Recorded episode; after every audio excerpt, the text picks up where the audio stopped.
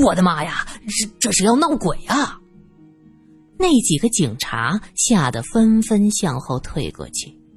这时就听到几声呱呱的蛤蟆叫，从那个眼窟窿里蹦出了一只白色的青蛙。一个警察喊着：“老天爷呀，这蛤蟆咋是白色的？”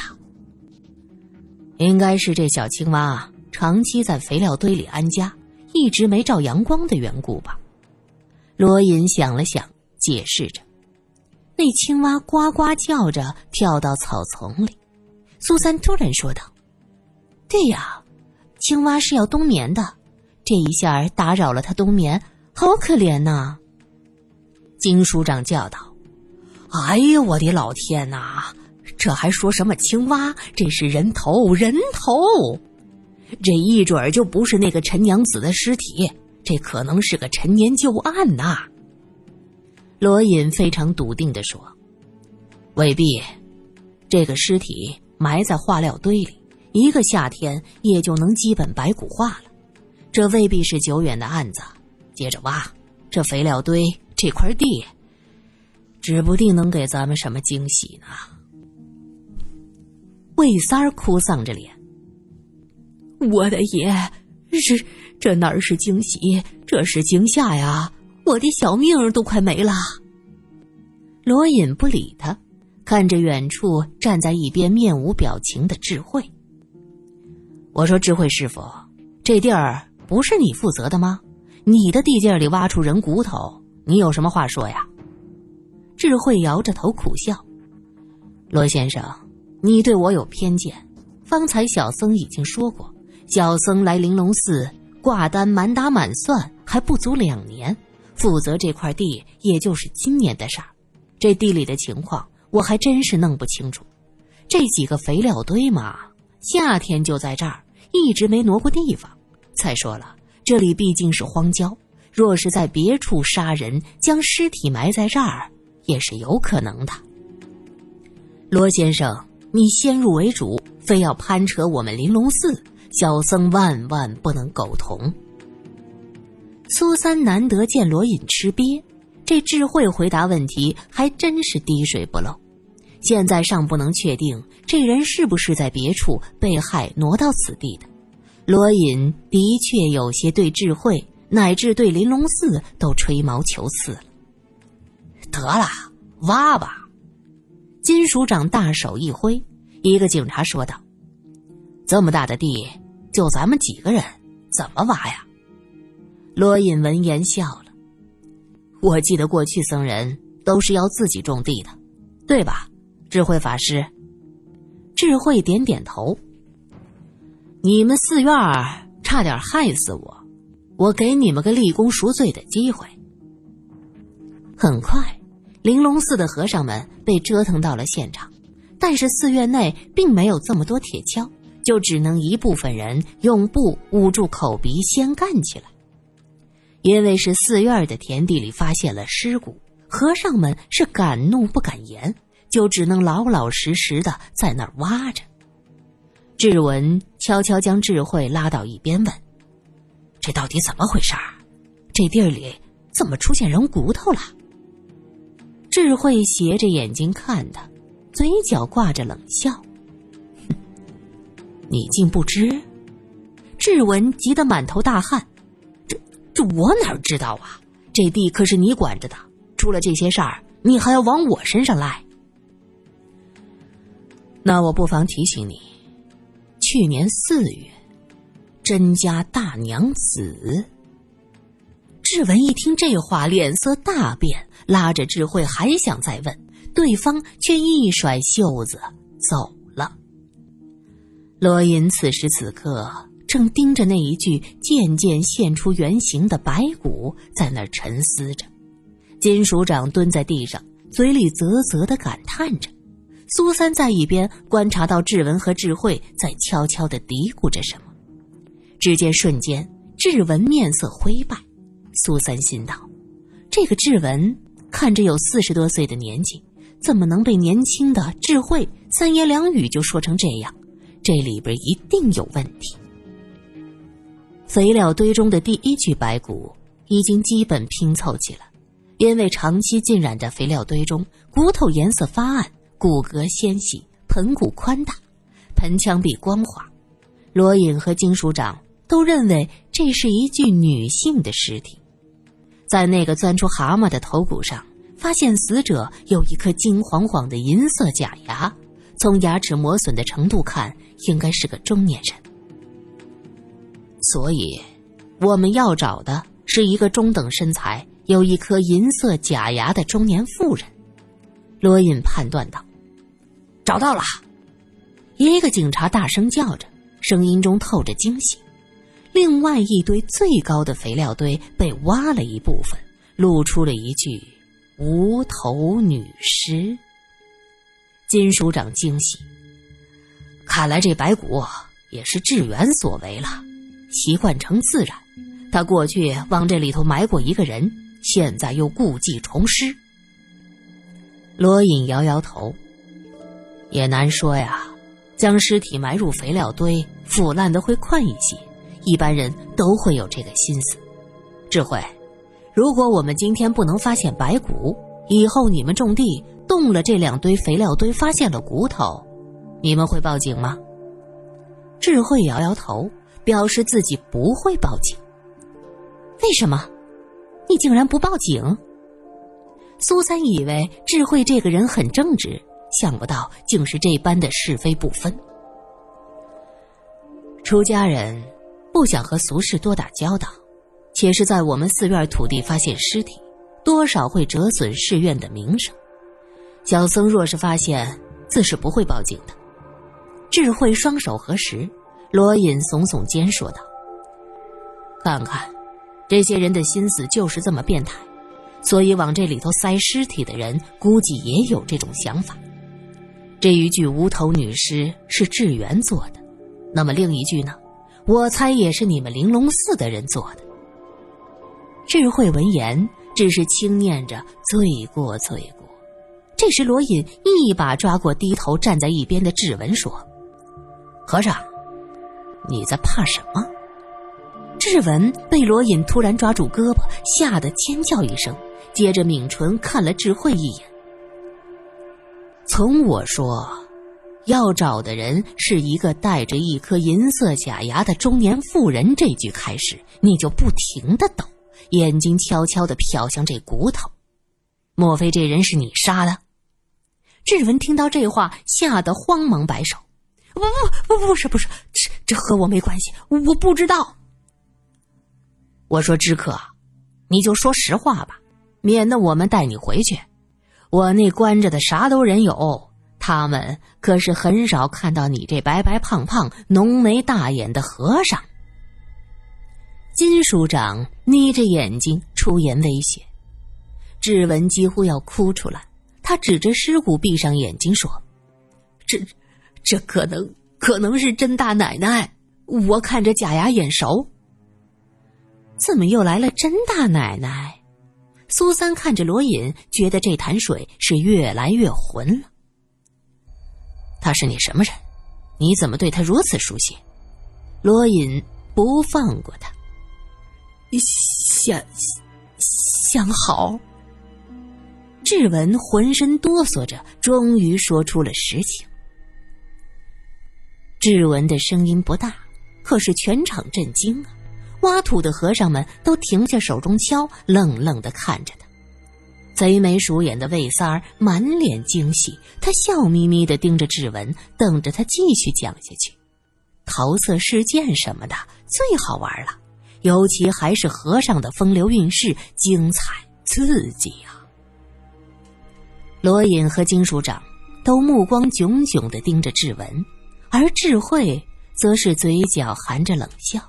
苏三发现他此刻又不念佛号了。只是默默的捻着珠子。志文知道这话说了就不能往回缩了，就只能咬着牙说道：“是，我们俩是相好的，可那是多年前的往事了。那时他还叫小秀，我们俩小时候是邻居，青梅竹马。可是当年那些大帅这个来那个走，路过咱们县，我爹被拉走当兵，一去不回。”我娘带着我孤儿寡母的，靠给人洗衣服活命。他爹嫌我太穷，就把她嫁给了天津的甄家。我后来心灰意冷，就出了家，又有些放不下他，就来到龙林寺。他婚后并不幸福，来寺里烧香，我们才有重逢。后来就就那个了，但是我们已经好多年没有再来往了。金署长啧啧裹着牙花子：“你哄谁呢？男女那些事儿，皮挨皮，肉沾肉。”知道了滋味就能马上忘了？嘿，这寺院里的都是和尚，可不是太监。就那太监，还有娶媳妇的呢。智慧的脸色很难看，重重的哼了一声。金署长笑道：“哼，你还别不服气，智远怎么惹来杀身之祸的啊？还不就是为了男女之间这点事儿吗？好了。”你们赶紧挖！智慧索性走到一边，从一个小沙弥的手里夺过铁锹，跑到一边挖起了土。那个小沙弥冲着苏三笑了笑，眨了眨眼睛，正是大雄宝殿前面的道光。志文，你还是把事情原原本本讲出来，你是怎么杀人的？罗隐看了志文一眼，冷冷的说着，他的声音很大。是想故意让智慧听见，下他的面子。志文被金署长说的脸涨得通红，喃喃的说道：“真的断了。他他后来看上志远了，看上志远了。这一下所有人都瞪大了眼睛，只有智慧看都不看，继续挖土。看中志远是怎么回事？快说！”罗隐面色严肃，金署长也喝道：“对对对，别跟急屎撅子一样，赶紧的，竹筒倒豆子，麻溜的。”是在五年前，他突然不再和我往来，每次到寺院都躲着我走，我当时就觉得奇怪，暗中发现他竟然和志源那厮在一起厮混，我当时气坏了，还和志源打了一架。一些和尚挖着土，却都竖着耳朵听。听到这儿，露出恍然大悟的神色。哦，原来你们上次打架是为了这事儿啊！金署长更是高兴的胡子都翘起来。嗯，这就对了。所以你是因爱生恨，就杀了志远？不不不不不不，我没有杀他，那都是五年前的事儿了。我怎么可能因为这些陈芝麻烂谷子的事儿？就杀人呢！这时听到一个人咦了一声，苏三看过去，原来是小沙弥道光，他的铁锹被智慧拿走了。他本来在树林边上看着蚂蚁搬家，突然蹲下身捡起一个东西。耶，这是荷包啊！道光拿着荷包向苏三晃了晃，金署长喊道：“小和尚，拿过来。”道光蹦蹦跳跳的走过去，却是将荷包递给了苏三。这是个鸳鸯戏水的荷包，绣活精致。荷包的下面这穗子上还吊着小珍珠。苏三接过荷包，闻了闻，嗯，这应该不是那个陈家娘子的。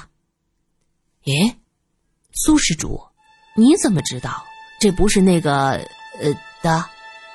道光觉得奇怪。远远的指着无头尸问：“因为陈家开的是棺材铺子，陈娘子的头发上有木头的味道，这个荷包却没有，只是单纯的香味儿。这个香味儿很特别，我不懂香料，但是觉得应该很高档，不像是陈娘子能用得起的。”陈娘子的脸上擦着厚厚的脂粉，粉质很粗，还有些浮粉，气味也熏人。一看就不是高级货，这妆容是女人的脸面。她若是用得起高档香料，自然也会用高级的脂粉。所以苏三断定这个荷包不是陈娘子的，不是陈娘子的。金署长接过仔细看看，这荷包干干净净，是这几天才掉的。难道说有女人到这地里来过？罗隐举目四望，这块地面积很大，可是这大冬天的，里面什么也没有。这女人跑到这附近做什么呢？想到这儿，罗隐指着那树林说：“咱们进去瞧瞧。”捡到荷包的树林和地的边缘接在一起，林子里主要是松树和杨树，杨树叶子落光了，枝丫支棱着向天舒展。松树黑绿色，偶尔能看到松鼠跳来跳去。金署长指着俩警察说：“你们俩走，跟我进去看看。你们几个守在这儿，看着这帮人干活。”他说这话的时候。智慧像什么也听不见，低着头继续挖着。有好事的僧人也紧紧的跟在罗隐的身后，想看看这树林子里面到底会有些什么。道光跟在苏三身后，魏三儿是能不干活就不干活，也装模作样的跟上了。于是众人就这样深一脚浅一脚往林子里走去。地上的草。